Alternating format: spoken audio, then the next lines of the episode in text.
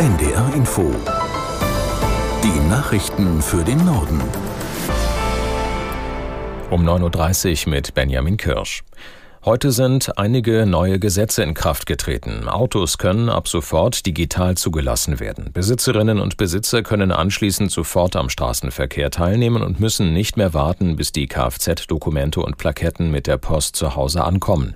Der vorläufige digitale Bescheid gilt für zehn Tage. Aus Berlin Manuel Bialas. Zum September ändert sich ebenfalls der sogenannte Umweltbonus. Mit dieser Subvention wird der Kauf von reinen Elektrofahrzeugen gefördert. Ab dem 1. September können nur noch private Käufer den Umweltbonus beantragen. Konkret gibt es 4.500 Euro vom Staat für Privatpersonen, die sich ein E-Auto im Wert von bis zu 40.000 Euro kaufen. Außerdem neu ab September ein Tierhaltungskennzeichen auf Schweinefleisch. Das verpflichtet Händler, frisches, unverarbeitetes Schweinefleisch beim Verkauf Verkauf entsprechend zu kennzeichnen. Die neue Kennzeichnung soll laut Gesetzgeber gut sichtbar und lesbar auf den verpackten Produkten abgedruckt sein. Die Menschen in Deutschland sind immer unzufriedener mit der Bundesregierung. Laut dem neuen ARD Deutschland Trend finden nur noch 19 Prozent der Befragten die Arbeit der Koalition aus SPD, den Grünen und der FDP gut. Aus der NDR Nachrichtenredaktion Jenny Kallenbrunnen. Der Deutschlandtrend hat zum Beispiel nach den wichtigsten politischen Problemen gefragt. Darauf haben die meisten Menschen gesagt, die wirtschaftliche Lage in Deutschland. Viele wünschen sich zum Beispiel, dass Mieten nicht weiter steigen dürfen. Mit der Arbeit der Bundesregierung sind die Befragten nicht mehr zufrieden. Nur noch 19 Prozent finden gut, was die Ampelkoalition tut. SPD, Grüne und FDP kämen zusammen noch nicht einmal mehr auf eine Mehrheit der Stimmen. Wenn am Sonntag Wahl wäre, bekäme die SPD 16 Prozent, die Grünen 14 und die FDP 6 Prozent. Das sind also gerade mal 36 Prozent zusammen. CDU und CSU hätten zusammen 29 Prozent und die AfD wäre mit 22 Prozent zweitstärkste Partei. Das wäre ein neuer Höchstwert für die rechte Partei.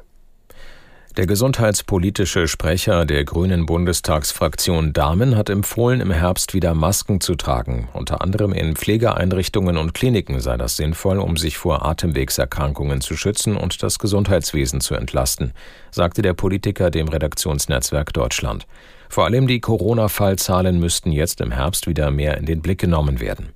Zurzeit registriert das Robert Koch Institut einen Anstieg der Infektionszahlen, wenn auch auf niedrigem Niveau.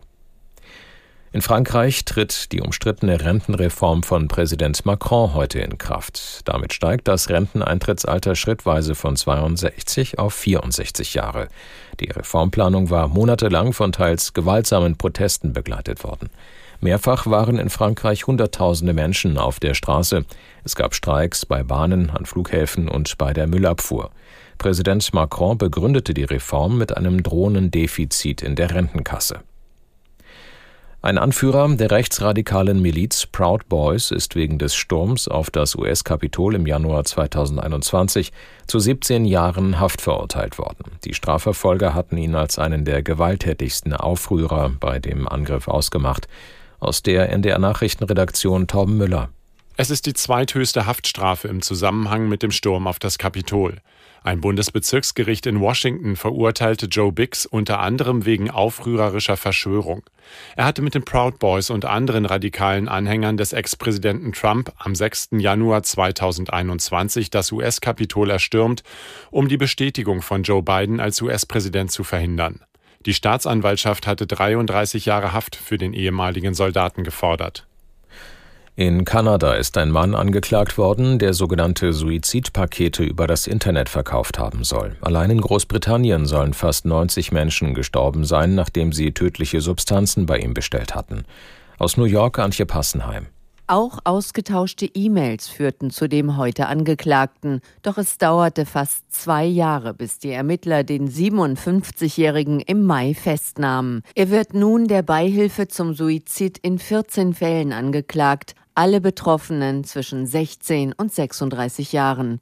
Über mehrere Webseiten soll Kenneth L. mutmaßlich die tödliche Substanz Natriumnitrit an Menschen weltweit verkauft haben. Insgesamt habe er vermutlich rund 1200 Pakete in 40 Länder verschickt. Auch in den USA, in Großbritannien, Italien, Australien und Neuseeland wird gegen den Kanadier ermittelt. Das waren die Nachrichten.